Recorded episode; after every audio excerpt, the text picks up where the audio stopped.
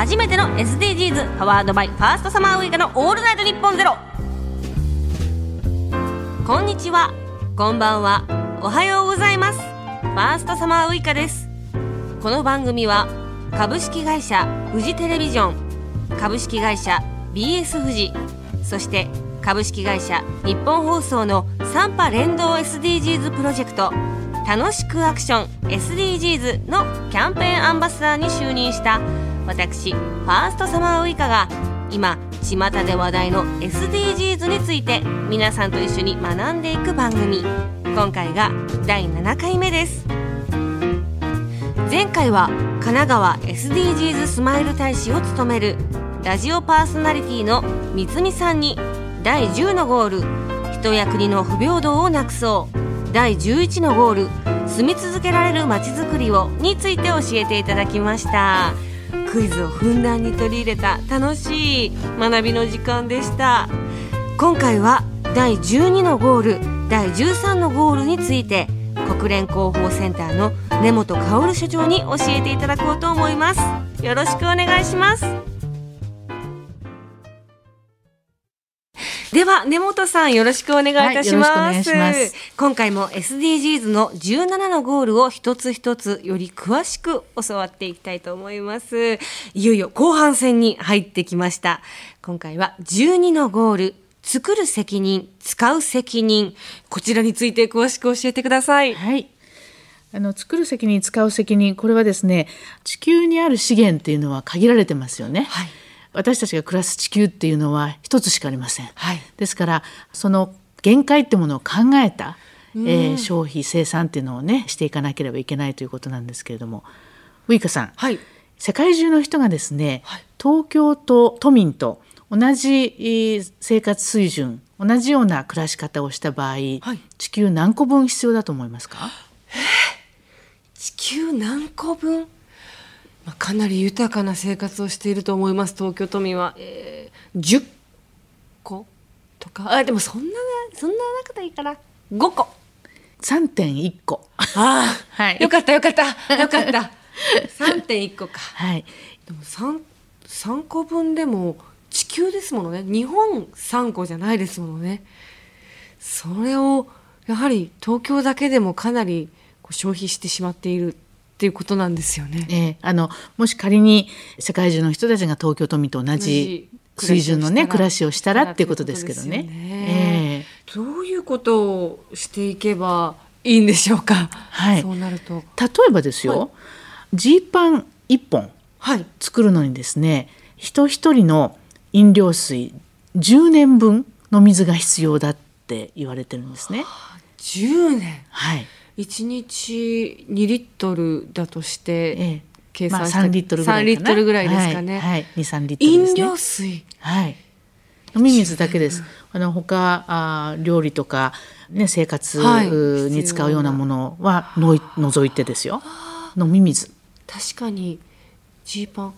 T シャツも T シャツもそうですね。えもっと少ないですけれどもでもかなりの量、はい、綿花を栽培するのにたくさんお水を使うというふうに聞きました。なのでジーパン T シャツすごくシンプルに感じますがそれ一つ作るためにどれだけの水が使われているのかっていうのは、うん、やはり日常ではあまり考えないことですよね。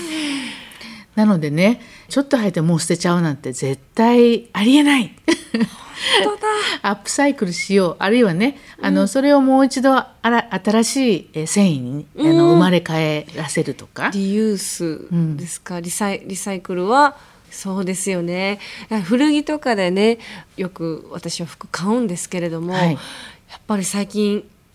ファストファッションといいますかすごく安く手に入るお洋服がたくさんあるのでそれに手を出してでも安いものっていうのはやはりこう痛みも早かったり全てはそうではないですけれども、うん、あちょっとダメになっちゃった。でも安く買ってるからそれに対しての価値というものがやはり自分の中で軽くなってしまっているのか、まあ、また新しいの買えばいいやってて簡単に捨ててしまったりするんですけどその背景にどれだけの資源が使われたかっていうところまでやはり考えられてないなっていうふうに自分自身反省すべき点だと思いました。あとあの安さの裏には理由があるんですよね。発展途上国の人たちが縫製してますよ。その人たちに適正な賃金払われてるのかっていうことですよね。フェアトレードの部分ですよね。はい、やはりそうか。使う責任、作る責任というのはこういうところからあるんですね。ええ、ですから環境の面とそういった人権とか社会的な部分ですよね。その両方あると思うんですけれども。確かに。はい。やはりそのまあ衣食住でいうと「い」の部分は痛感しましたが食っていうのもやはり最近かなり問題になっている部分ですよね。日本だけでですね、1年で、えー、全世界で食料配布あの食料援助に充てられている食料の2倍近い食品ロスがあるんですね。えー、で1日にですね、えー、1人当たりおにぎり1個分捨ててるという形になるんですね。なんと で世界には飢餓問題ってあるんですよね。で8億人程度の人たちが飢えていて、はい、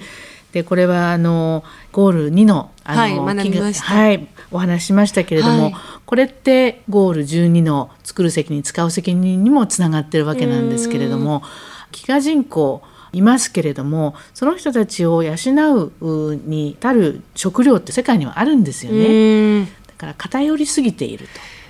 ちゃんとあるあるところにはあるのにそれが必要とされている国や地域には届いていないという状況なんですね。えー、え。ー、それとですよあのその食の食事の内容についてもね、はい、考えなければいけないと。内容、えー、というのは例えばお肉特に牛肉はですね環境負荷非常に大きいんですよね。というのは餌食べますよね、はい、餌穀物です。でもその穀物ってそれもまた作るのに水がいったりしますよね。で、ね、肉中心の食事からあの野菜中心のあの食事内容に変えるだけで1食につき1,000リットルの水があの節約できます。1,000リットルそれって1人のあの飲み水、えー、1日に23リ,、はい、2リットル3リットルです。割ってみましょう。そうすると1年分ですよ。あそうなんですね。一食で。そうか。先ほどの衣食住の「い」の方にもやはりファッションにも牛革だったりで牛っていうのは牛っていうのは使われてますけどやはりそこも同じくですよね食の点においてもやはり生き物をいただくっていう時点でその背景にたくさんの資源があるということですよね。えーえー最近はフェイクレザーとかフェイクファーのファッションが浸透してきて、主流になってきてますね。えー、そうですね。やっぱり、えー、どれだけ環境に対して、うん、それから動物そのものに対して、はい、あの負荷がかかってるかっていうところで考え直そうっていうものだと思いますけれども、なんとですね、はい、私あの出張で視察したケニアでは、はい、大きな湖があるんですけれども、そこで取れるナイルパーチ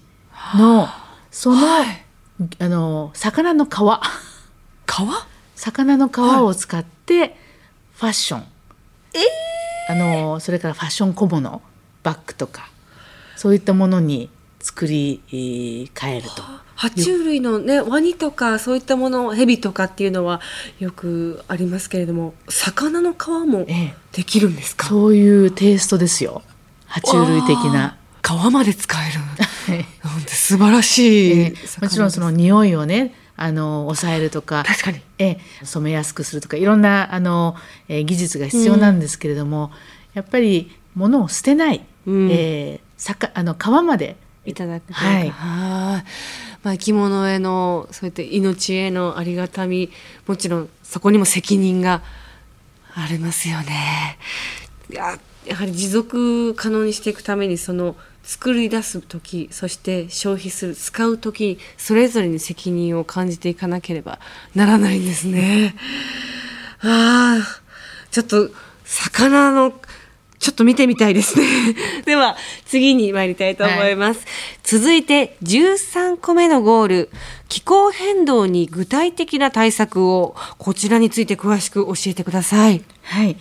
あの日本でも異常気象増えてますよね。はい暑すぎる夏。それからあまりにも大きな台風とか豪雨とかも多かった、ね、集中豪雨もね、はい、あるし。それからドカ雪もですねあ。れもやっぱり大気上に水蒸気がたくさんあってそこに猛烈な寒波が来てでそれが山とかにぶつかって寒気団が来て山にぶつかってそれで雪につながると。確かに豪雪でかなり昨年前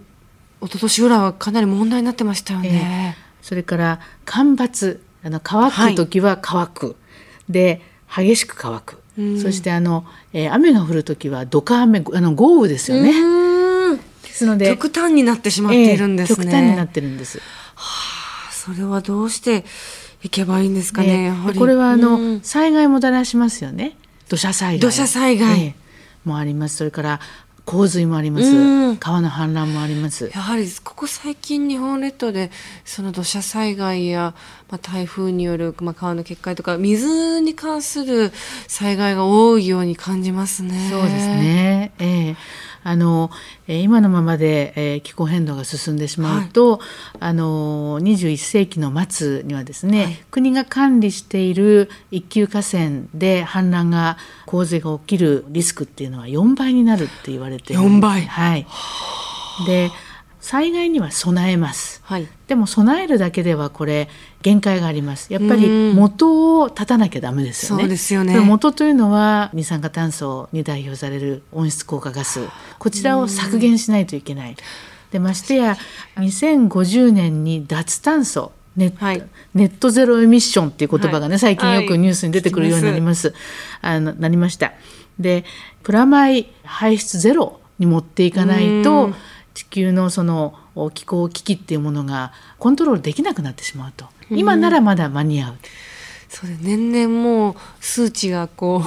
パーセンテージとかを見ているとスピードがもう昔20年前30年前よりもはるかにスピードが加速していて私も小さい頃から教科書で地球温暖化については学んでいたんですけどやはり地球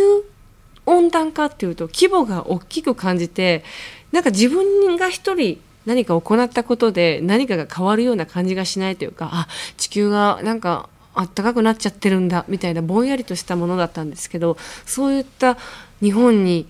こう日々こう危機をもたらす水害であったりとか干ばつっていう部分身近に感じることによってあ人事ではないっていうふうに改めて感じますよね、うん、気候変動っておっしゃる通りすごくこう大きなものにね、はい、感じてしまってその中で自分